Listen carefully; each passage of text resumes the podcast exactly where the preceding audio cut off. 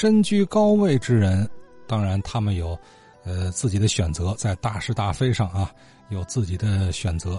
有的人虽然满腹经纶，却遗臭万年；有的人虽行伍出身，却留得清明啊。在老墙子河边有这么一处老洋楼，见证了两个历史大人物的不同选择、不同命运啊。咱来听李涛说说他这么了解一段故事。最近都在聊强子河，有人聊到宋哲元和倪四冲，我突然想起来，新华路和南京路交口，现在华侨大厦的地方，过去曾经是和平区第一幼儿园，那里面有个大象滑梯，还有转椅，里面有个二层楼，这个院子后面还是纳童旧居，很多人都见过，也知道，现在还存在。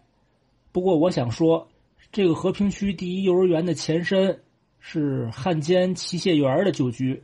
呃，齐谢元的妻子是华世奎的次女华泽玉，人称十三姑。十三姑的性格非常怪，齐谢元也就是华世奎的女婿了。当然，齐谢元之前还有好几个妻子，都是前妻死了之后再娶下一个。关于齐谢元和这个十三姑他俩这个结婚的事儿，当初啊，在《天津商报》上面有所记载。从这个报纸上大概其能看到以下这些信息：嗯，第一，齐谢元当时已经交枪卸任了；第二，前妻死了以后啊，自己留下了两个儿子；第三，与这个十三姑结婚是经过这个。张志坛，还有时任北平宪兵司令秦华介绍。第四，结婚的时候，男方五十一，女方四十一。第五，结婚时候证婚人是高凌卫。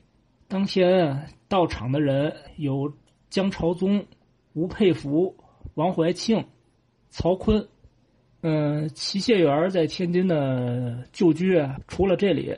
还在建设路，当时叫达文波路有房子，在这个直奉战争失利以后，齐谢元啊被免了职，住在那边然后北平天津沦陷以后，日本希望曹锟出山，但是啊曹锟拒不出面。后来这个齐谢元带着日本人来了，他先进去跟曹锟说：“你看啊，日本人来了。”请你出去见见面曹锟就说了：“兄弟，你以后啊别找我，我丢人只丢一回，我还没丢到外人身上。兄弟，你别再找我。”所以曹锟就是拒绝出山，保持了民族气节。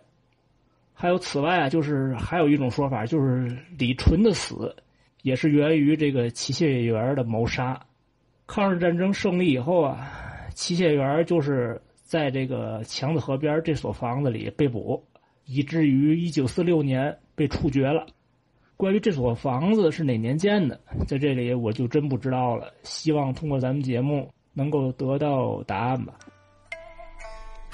好，他说的是第几？第一幼儿园是吧？啊，哎，这个地儿哎，过去是齐谢元住过啊。齐谢元您听他这个李涛啊，他对这个人名字的这个处理，这个念法，他就透着一种鄙夷不屑，哈，走小辙，啊，这就是代表轻蔑的啊，这尊卑就听出来。你说曹锟，你看没有念曹坤的，对吧？这这这我是瞎理解是吧？反正是一种听者的感受。齐谢元哎，呃，强子河边你看这个特别进入到。日法英租界区域内啊，这个无论是远观呢，还是登岸进桥，的确有很多故事可以挖掘哈。